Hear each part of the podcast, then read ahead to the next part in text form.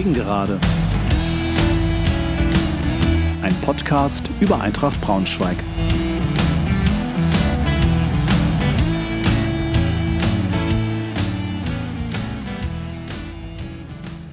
Hallo und herzlich willkommen zur 14. Folge meines Podcasts. freue mich sehr, dass ihr wieder dabei seid. Nach dem hart erkämpften Klassenerhalt ist bei Eintracht im letzten Jahr sehr viel passiert. Ich werfe entsprechend einen Rückblick auf die Ereignisse der Hinrunde und beziehe dabei die Vorbereitungszeit mit ein, wobei ich das Ganze auf zwei Folgen aufteilen werde. Ich berichte in dieser Folge zunächst über die Vorbereitungsphase und gehe hierbei auf die Transfers sowie den durch den Abgang von André Schubert notwendig gewordenen Trainerwechsel ein. Anschließend fasse ich die einzelnen Spiele inklusive des Rückrundenstarts zusammen und analysiere, ob sich hier Muster ergeben. Ich gebe zudem nochmal einen kurzen Kommentar zur Beurlaubung von Christian Flütmann ab und überlege, welche Auswirkungen der Wechsel zu Marco Antwerpen bislang mit sich gebracht hat.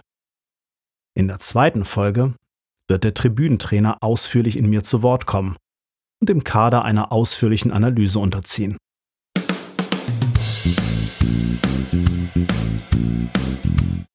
Schauen wir uns also zunächst mal die Abgänge an. Abdullahi wechselte angeblich für 500.000 Euro zu Union Berlin. Da er für die dritte Liga nicht spielberechtigt war, ein sinnvoller Transfer. Philipp Hoffmann wechselte zum KSC. Philipp war ein wichtiger Spieler, machte vorne die Bälle fest und glänzte in der Rückrunde durchaus auch als Torschütze. Ono Bulut wechselte in die erste türkische Liga zu Alanyaspor. Da er in der Rückrunde keine Rolle mehr spielte, war auch das ein durchaus sinnvoller Transfer. Julius Düker, dessen Laie von Bielefeld beendet war, spielt jetzt in Meppen. In Erinnerung ist er uns natürlich allen geblieben, da er dreimal hintereinander in einem Heimspiel einen Ausgleich in der Nachspielzeit erzielte. Gegen Groß Asbach, gegen München sowie gegen Münster. Außerdem verließen den Verein Menz, Abifade, Rütten, Torsen, Sauerland, Kolgetschi und Fesulau.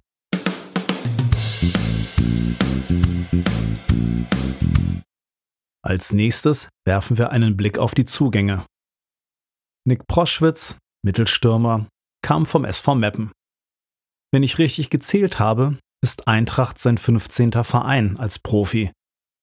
Beim SV Meppen schoss er in der vergangenen Saison 14 Tore und lieferte drei Assists in insgesamt 27 Spielen. Er war zuvor vereinslos, wurde zum zwölften Spieltag verpflichtet und ist in Meppen ganz offensichtlich eingeschlagen wie eine Bombe. Leandro Potaro, links außen, wurde von Eintracht gekauft, nachdem er zuvor schon von Bielefeld ausgeliehen war. Orhan Ademi, Mittelstürmer, kam von Würzburg und lieferte dort neben vier Assists auch elf Tore ab. Martin Kobylanski, offensives Mittelfeld, kam von Münster. In der vergangenen Saison erzielte er dort zwölf Tore und sieben Assists. Eintracht war dabei sein Lieblingsgegner, denn gegen uns erzielte er insgesamt fünf Tore in zwei Spielen. Auch von Münster kam Danilo Wiebe. Diese Verpflichtung war eher ein Wagnis, denn Danilo war 26 Spiele wegen eines Außenbandrisses verletzt. Er stand sechsmal im Kader, bekam aber dort nur Kurzeinsätze. Und am letzten Spieltag gegen Zwickau spielte er mit 73 Minuten seine längste Partie. In der Saison davor war er bereits 14 Spiele verletzt gewesen, hatte bei Münster aber keinen Stammplatz. Lasse Schlüter, linker Verteidiger, kam aus Cottbus. Er war dort in der Abstiegssaison von Cottbus Stammspieler. Robin Ziegele, Innenverteidiger, kam von den Radkappen 2. In der Regionalliga war er Stammspieler. Alfons Amade, rechter Verteidiger, kam als Laie von der TSG Hoffenheim. Er hatte dort einen Kurzeinsatz, spielte regelmäßig in der zweiten Mannschaft der TSG in der Regionalliga. Kevin Gordon kam als Laie vom Nürnberg. Er durfte in der vorherigen Saison einige wenige Male in der Bundesliga ran, darunter immerhin 90 Minuten gegen die Bayern. Ab und zu spielte er in der zweiten Mannschaft in der Regionalliga Bayern, erzielte in acht Spielen immerhin zwei Tore, wobei er dort nicht nur als rechter Verteidiger, sondern einmal als Mittelstürmer und auch im linken Mittelfeld spielte. Zwischendurch war er dort neun Wochen verletzt wegen einer Muskelverletzung. Patrick Kammerbauer, eine Laie vom SC Freiburg. In der letzten Saison kam er in der Hinrunde nur zu einem Kurzeinsatz über eine Minute und spielte dreimal in der zweiten Mannschaft in der Regionalliga Südwest. War in der Rückrunde an Holstein Kiel ausgeliehen und auch hier kam er nur zu drei Kurzeinsätzen und eine Halbzeit. Die Laie von Patrick enthält eine Option auf ein weiteres Jahrleihe.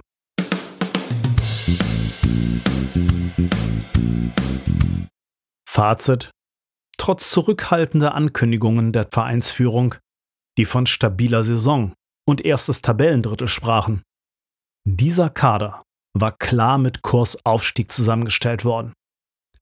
Zwei potenzielle Knipser, dazu mit Kobi ein starker Spielgestalter der zudem von einem in Verhältnis zur zweiten Liga konkurrenzfähigen finanziellen Angebot sprach, plus Laien aus höheren Spielklassen verstärkten ein Team, das so mit Hofmann einen schmerzhaften Abgang zu verbuchen hatte, aber ansonsten gemeinsam eine herausragende Aufholjagd hingelegt hatte.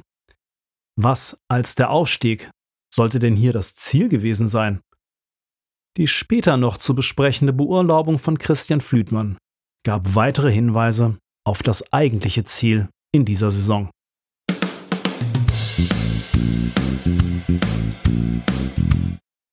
Der Trainerwechsel. Einen Tag vor Trainingsbeginn kam die Nachricht, dass André Schubert zu Holstein Kiel wechselt. Dies schien diejenigen zu bestätigen, die Schubert im Prinzip unterstellten, bei Eintracht nur angeheuert zu haben, um sich als Trainer wieder ins Gespräch zu bringen und dass er bei nächster Gelegenheit zu einem höherklassigen Verein wechseln würde. Natürlich war es für Schubert eine Chance, bei einem bekannten Traditionsverein wieder Eintracht anzuheuern und zu versuchen, das schwierige Unterfangen Klassenerhalt anzugehen. Aufmerksamkeit war ihm gewiss. Aber zum einen barg es auch ein großes Risiko, und zum anderen ist es aus meiner Sicht zumindest zweifelhaft, dass Schubert wirklich die erstbeste Gelegenheit wahrnahm, um eine Liga höher zu wechseln. Zum einen ist da der Zeitpunkt und die Umstände. Der Kader war offensichtlich auch durch Schubert zu einer schlagkräftigen Truppe mit einigen bestimmt nicht billigen Spielern zusammengestellt worden, und die Laie höherklassiger Spieler verstärkte das noch. Zum Zeitpunkt der Verpflichtungen, wir erinnern uns, gab es noch keinen Sportdirektor. Schubert hatte sich etwas aufgebaut, als er ging. Zum anderen ist da die Aussage von Schubert selber, der davon sprach, mit Eintracht über seine Zukunft geredet und nicht die gewünschte Antwort erhalten zu haben. Scheinbar, so meine Interpretation, war Eintracht nicht willens, ihm eine langfristige Perspektive über seinen bis 2021 gültigen Vertrag zu bieten. Hier scheint es also auch eher um inhaltliche Fragen gegangen zu sein, denn eine vorzeitige Vertragsverlängerung im Jahr 2019 ist sicher kein absolutes Muss für den Verein. Am Ende werden wir es nicht erfahren, was genau zur Trennung und warum führte. Aber so eindeutig, wie manche das darstellen, erscheint mir das nicht. Christian Flütmann war als Nachfolger von Schubert ein Risiko. Er war ein Trainernovize, der 18 Monate Co-Trainer beim englischen Zweitligisten Norwich City und dann unter Schubert ein halbes Jahr Co-Trainer bei Eintracht war. Zum Zeitpunkt der Übernahme des Chefcoach-Postens war er zudem beim englischen Verband in der Fußballlehrerausbildung, hatte also eine Doppelbelastung zu stemmen. Etwas, was für Thorsten Lieberknecht in seiner ersten vollständigen Saison offensichtlich durchaus eine Belastung war und in einem mäßigen 13. Tabellenplatz mündete.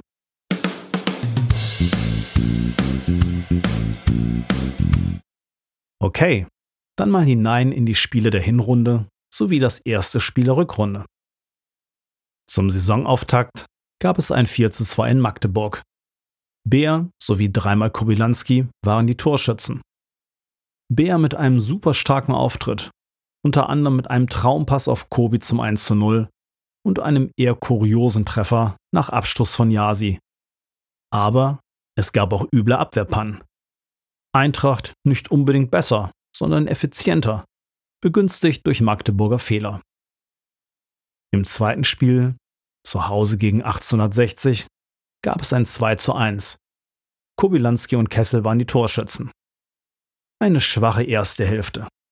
Eintracht fand überhaupt nicht in die Partie.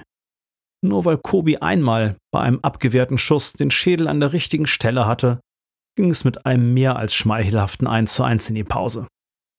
Eine gelb-rote Karte für 60, kurz nach Wiederanpfiff, ließ das Spiel zugunsten der Eintracht kippen und Bennys Kopfballtor nach präziser Flanke von Kobi ergab ein am Ende durchaus verdientes 2 zu 1. In Jena gewannen wir 2 zu 0, betrieben dabei Chancenwucher. Kessel und Ademi die Torschützen. Und ein Lattenkracher von Jena lässt fast die gesamte Partie noch kippen aber selber hatten wir vorher bereits dreimal die Latte getroffen, sodass wir alles in allem völlig verdient gewonnen haben. Zu Hause dann ein 0 zu 3 gegen Duisburg. Die emotionale Rückkehr von Totte an seine alte Wirkungsstätte. Hierbei gab es das Kacktor des Monats zu bewundern, Eigentor von Kansa, wobei er allerdings eher unglücklich agierte als wirklich blöd. Vor allem in der ersten Halbzeit war Eintracht chancenlos und lief nur hinterher. In der zweiten Hälfte war Eintracht nicht zwingend genug und die Gegentore fielen dann zu einem ungünstigen Zeitpunkt. Insgesamt aber eine völlig verdiente Niederlage. Im anschließenden Spiel auf dem Betzenberg gingen wir mit 3 zu 0 als Sieger vom Platz. Flütmann wechselte hierbei den Sieg ein. Feigenspahns Kopfballtor nach Flanke des ebenfalls eingewechselten Amade Putaro ebenfalls als Torschütze, sowie Wiebe als Vorbereiter mit genialen Pass, plus Broschwitz erstes Tor als Elfmeter. Insgesamt war Eintracht nicht besser, aber effizienter. Es folgte ein 5 zu 2 gegen Würzburg nach einem 2 zu 2 zur Halbzeit. Zweimal Proschwitz, Becker, Beer und Kobilanski die Torschützen. In der ersten Hälfte war Eintracht dominant ging 1 zu 0 in Führung, musste aber wegen Abwehrpannen sogar einem Rückstand hinterherlaufen. In der zweiten Hälfte dann mit einem sehenswerten Offensivfeuerwerk, das richtig Spaß gemacht hat. Auswärts dann in Uerdingen ein 2 zu 1 in Unterzahl. Fitze mit seiner ersten roten Karte, was eine überharte Entscheidung war. Und wieder ein glückliches Händchen vom Trainer. Jari Otto plus Wiebe erzielten die Tore. Zu Hause dann ein 1-2 gegen Rostock. Rostock kam hellwach aus der Kabine, ganz im Gegensatz zur Eintracht. Das 0 zu 1 nach drei Minuten fällt quasi mit Ansage. Auch danach Rostock bissig, Eintracht zaghaft, fast zwangsläufig das 0 zu 2. Ein tödlicher Pass von Kobi, den Bär versenkt, bringt Eintracht zurück ins Spiel. Zum Ausgleich reicht es trotz guter Chancen aber nicht mehr. Beim darauffolgenden Spiel bei Viktoria Köln gab es ein 0 zu 0.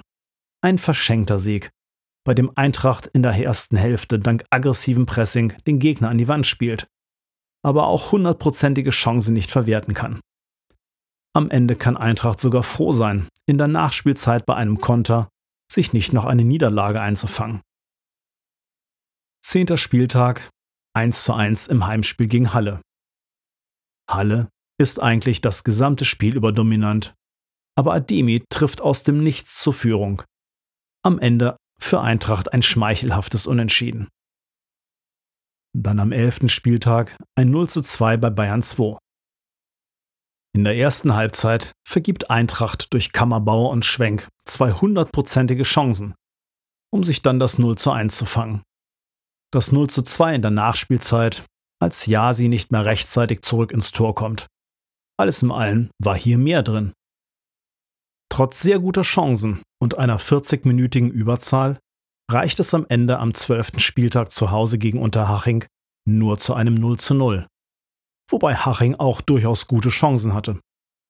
Und analog zum Spiel bei Viktoria Köln kann Eintracht von Glück reden, dass Jasi in der Nachspielzeit gegen den frei vor ihm auftauchenden Hufnagel zumindest noch den einen Punkt festhält. Am 13. Spieltag dann auswärts ein 3 zu 1 in Groß Asbach. Nach einem 2 zu 0 durch Kobi und Proschwitz konterte der überragende Flachodimos mit dem Anschlusstreffer. Feigenspan macht kurz nach seiner Einwechslung in der 58. Minute den Deckel drauf. Eintracht verwaltet die Führung bis zum Schluss. Dann ein 0 zu 3 zu Hause gegen die Schanzer. Eintracht kommt gut in die Partie, aber Abwehrschnitzer ermöglichen Ingolstadt innerhalb von sechs Minuten eine komfortable 3 zu 0 Führung, die auch wegen Kansas roter Karte kurz nach Wiederanpfiff nicht mehr in Gefahr gerät. Anschließend, am 15. Spieltag, ein 1 zu 1 nach schwachem Spiel bei Preußen Münster. Kessels Traumtor, Volley aus 18 Metern in den Kasten, wird kurz vor Schluss durch Münster verdient ausgeglichen. Bangso spielt für den kurzfristig verletzten Yasi und macht seine Sache insgesamt sehr gut. Dann am 16. Spieltag ein glückliches 2 zu 1 gegen Chemnitz. Im ersten Spiel unter dem neuen Trainer Marco Antwerpen war Chemnitz das eigentlich souverän aufspielende Team.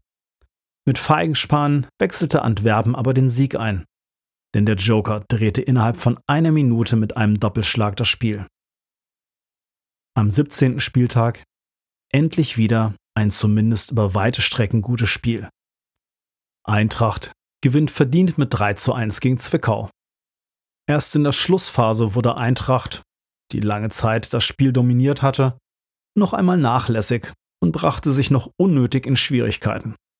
Bär, Kobi und Becker waren die Torschützen. 18. Spieltag. Ein glückliches 0 zu 0 in Mannheim gegen einen in jeder Hinsicht überlegenen Gegner. Glück für Eintracht, dass Mannheim in der 90. Minute ein berechtigter Elfmeter verweigert wird. Zum Abschluss der Hinrunde gibt es eine verdiente 1 zu 2 Niederlage zu Hause gegen Meppen. Abwehrfehler begünstigen einen überragenden Dennis Undaff, der mit einem Doppelpack Matchwinner wird. Schwenk trifft zum zwischenzeitlichen Ausgleich. Eintracht machte in der zweiten Hälfte Druck, ist aber nicht zwingend genug. Schwenks Ausgleich wird zu Recht wegen vorheriger Abseitsposition von Bär nicht anerkannt. Zum Rückrundenstart gibt es zu Hause in einem vogelwilden Spiel ein 2 zu 2 gegen Magdeburg. Zwei rote Karten gegen die Gäste, eine schwer verständliche gelb-rote Karte gegen Fitze, zweimal die Führung der Eintracht zweimal kurz darauf der postwendende Ausgleich aufgrund von schwachem Defensivverhalten der Eintracht. Das Spiel war turbulent und am Ende steht Eintracht mit zwei verlorenen Punkten da. Eintracht geht als Tabellenvierter punktgleich mit dem dritten Waldhof Mannheim in die Winterpause.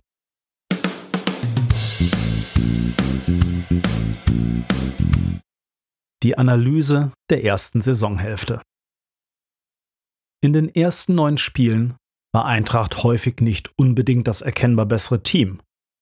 Aber man legte sich den Gegner geduldig zurecht und schlug dann mit tödlicher Konsequenz zu. Typisch hierfür war das Spiel auf dem Betzenberg. Hinzu kamen allerdings auch gerne haarsträubende Fehler in der Defensive. Ironischerweise spielte man übrigens bei zwei der spielerisch besten Spiele, nämlich gegen Köln und Haching, nur unentschieden und ließ die sonst so effiziente Chancenverwertung vermissen. Auffällig waren die oft schwachen ersten Halbzeiten bei Heimspielen, die Flütmann aber mit passgenauen Umstellungen in den Griff zu bekommen pflegte. Überhaupt zeichnete ihn ein glückliches Händchen bei Einwechslungen aus. Ein wichtiger Baustein in der Offensive war Martin Kobilanski. Ein Spieler, der anfangs nicht nur selber traf, sondern auch durch überraschende tödliche Pässe zu gefallen wusste. Dieser Kobilanski war aber auch eine Achillesferse der Eintracht, denn defensiv wusste er oft nicht zu überzeugen, was neben den individuellen Fehlern dem Gegner ein Übergewicht im Mittelfeld verschaffte. Stichwort Mittelfeld. Dreh- und Angelpunkt ist Bernd Nierig, der in meinen Augen durchaus sogar in der Bundesliga mithalten könnte. Ball sowie passsicher und mit ausgeprägter Zweikampfstärke ordnete er das Eintrachtspiel. Alles in allem schlummerten in dieser Phase der Saison bereits Probleme, die aber durch die guten Ergebnisse erst in der Folge zum Tragen kommen würden. Kein dauerhaftes Kreativspiel und keine zuverlässige Defensivleistung. Der Erfolg hing viel an den Faktoren Kobylanski, Nerik sowie der Effizienz. Um den zehnten Spieltag herum kippte die Saison und die angesprochenen Probleme kamen vermehrt zum Tragen. Es ist aus meiner Sicht mehr als nur ein Zufall, dass dies einhergeht mit dem Fehlen von Nerek vom 9. bis 15. Spieltag und einem latenten Leistungseinbruch von Kobylanski, der nach dem sehr starken Saisonbeginn abbaute und dessen Kreativpotenzial fehlt wobei seine Defensivschwäche nicht mehr durch Nerek aufgefangen wurde. Oft hingen Offensivbemühungen dann an Einzelaktionen von Kessel. Auch Bär baute ab und oft hing Proschwitz vorne in der Luft. Es fehlte an Kreativität nach vorne und zuverlässiger Stabilität in der Defensive. Als es Eintracht nicht mehr gelang, die auch vorher meist gar nicht so zahlreichen Chancen konsequent zu verwerten, machte sich schleichend eine gewisse Unsicherheit im Kader breit.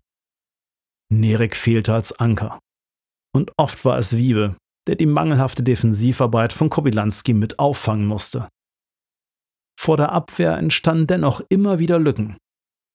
Alles in allem fehlte vor allem ein erkennbares Konzept in der Offensive, wo viel mit langen Bällen operiert wurde. Mit dem Wechsel des Trainers sah man in der Partie gegen Zwickau, wo die Reise hingehen könnte. Noch fehlte es erkennbar an einer Eingespieltheit, weshalb die Winterpause sehr passend kommt.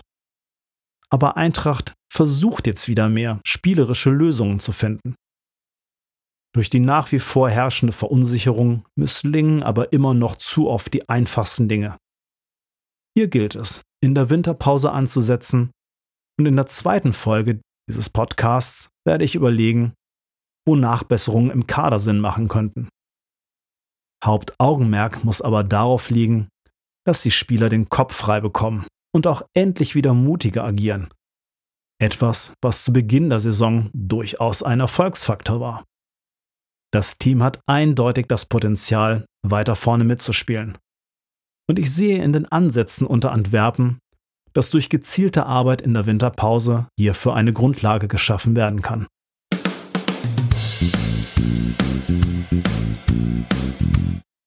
Abschließend noch ein paar Worte zum Trainerwechsel von Christian Flütmann zu Marco Antwerpen.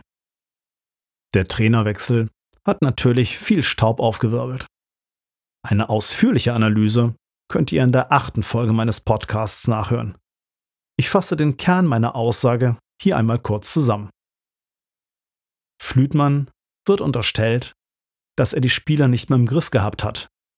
Ein Autoritätsverlust zu verzeichnen war und er auch nicht aufzeigen konnte, wie er die spielerisch unbefriedigenden Auftritte seines Teams verbessern wollte. Ich persönlich glaube, dass das Hauptproblem das nie offen kommunizierte Ziel Aufstieg war. Angeblich sollte es ja eine stabile Saison werden, mit einem Platz im oberen Drittel, was ich, wie beschrieben, nicht glaube. Denn zum Zeitpunkt der Beurlaubung nach dem 15. Spieltag war Eintracht Fünfter, mit nur drei Punkten Rückstand auf einen Aufstiegsplatz. Klar, waren sieben Punkte, aus den letzten acht Partien wenig. Aber hier gab es eben auch Spiele, wo Spieler aus fünf Metern das leere Tor nicht trafen. Und der letzte Sieg lag gerade mal drei Spieltage zurück. Akuter, akuter Handlungsbedarf sieht anders aus. Sieht man sich die Konstellation vor der Saison an, so war der Trainer Novize Flütmann mit Doppelbelastung, wie erwähnt, wegen seiner Ausbildung, ein hohes Risiko, wenn man aufsteigen wollte. Zusammen mit ihm wurde Peter Vollmann als Sportdirektor vorgestellt. Schwer zu sagen, inwiefern Vollmann diese Trainerwahl unterstützt hat. Mir kommt es eher so vor, als ob Vollmann das Risiko minimieren und einen erfahrenen Trainer installieren wollte, um das Ziel Aufstieg nicht zu gefährden. Auch mit Flütmann war stabile Saison noch locker drin. Es gab, wie gesagt, keinen akuten Handlungsbedarf.